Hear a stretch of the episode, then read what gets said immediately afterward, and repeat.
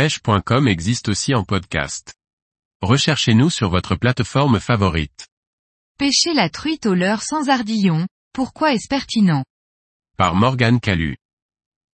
La pêche de la truite au leurre avec un hameçon sans ardillon se démocratise peu à peu. C'est un type d'hameçon qui permet de relâcher rapidement ses prises dans d'excellentes conditions. Voyons pourquoi il est judicieux d'utiliser ce type d'hameçon.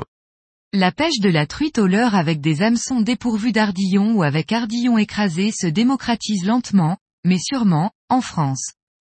C'est une pratique qui se développe avec la création de nombreux parcours no-kill qui n'autorisent que ce type d'hameçon et en parallèle le développement de compétitions où seul ce type d'hameçon est autorisé. La démocratisation de solutions adaptées comme les assist hooks va aussi dans le sens de recourir de plus en plus au simple sans ardillon. L'ardillon est le petit ergot, anti-retour, situé sur la pointe de l'hameçon.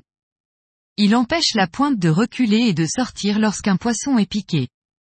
En combat, il limite le nombre de décrochages, mais il empêche aussi une relâche rapide des poissons. Le recours à une pince est quasiment systématique et il est parfois bien fastidieux de démêler l'hameçon pris dans le filet de l'épuisette, un tissu ou même planté dans la main ou dans la peau du pêcheur. De nombreux modèles d'hameçons sans ardillon sont disponibles sur le marché, et particulièrement pour la truite. Pour vérifier que l'ardillon est bien noté, en compétition ou lors d'un contrôle de garde, il est utilisé un morceau de tissu en coton généralement. L'hameçon doit ressortir du tissu comme il est rentré sans accrocher les fils et les fibres. Il existe toujours des inconvénients lorsqu'on choisit une option à la pêche. Celui qui est souvent mis en avant est que le nombre de décrochages en combat est souvent plus important sans ardillon. C'est souvent vrai en compétition sur des poissons modestes. C'est finalement peu vrai sur des beaux poissons en loisir. C'est plus psychologique qu'une réelle vérité. Il n'y a guère que sur les pêches amont, upstream, où je garde les ardillons. Car, sans, le nombre de décrochages est vraiment important. L'idéal est de pêcher sans ardillon quand on pêche aval ou en lac. Il est aisé de maintenir la tension dans la ligne et de garder la pointe piquée. Le recours à une ligne de type nylon est aussi un plus, notamment sur les poissons de petite taille. L'élasticité du nylon évite les pertes de contact ou la détente trop rapide de la ligne. Il est aussi pertinent et de plus en plus courant de monter des assist hooks, hameçons simples sur lequel est fixée une boucle en tresse épaisse, qui limite les points d'appui et ajoute de la souplesse pour limiter encore les décrochages intempestifs.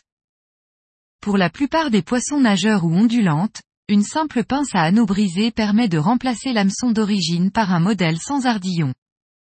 Pour les cuillères tournantes, il faut rajouter une étape. Il faut se munir d'une pince coupante et couper l'hameçon au niveau de l'œillet qui le relie à l'armature de la tournante. Une fois l'œillet coupé ou coincé, il faut mettre en place un anneau brisé. Ensuite, on vient mettre sur cet anneau brisé un hameçon simple ou triple sans ardillon. Pour les têtes plombées ou les tous les autres leurres, il est possible d'écraser l'ardillon. Cela évite de remplacer les hameçons, et c'est très facile à réaliser. Il faut écraser l'ardillon avec une pince plate. Il suffit de presser fort et de tourner légèrement dans les deux sens pour bien aplatir l'ergot.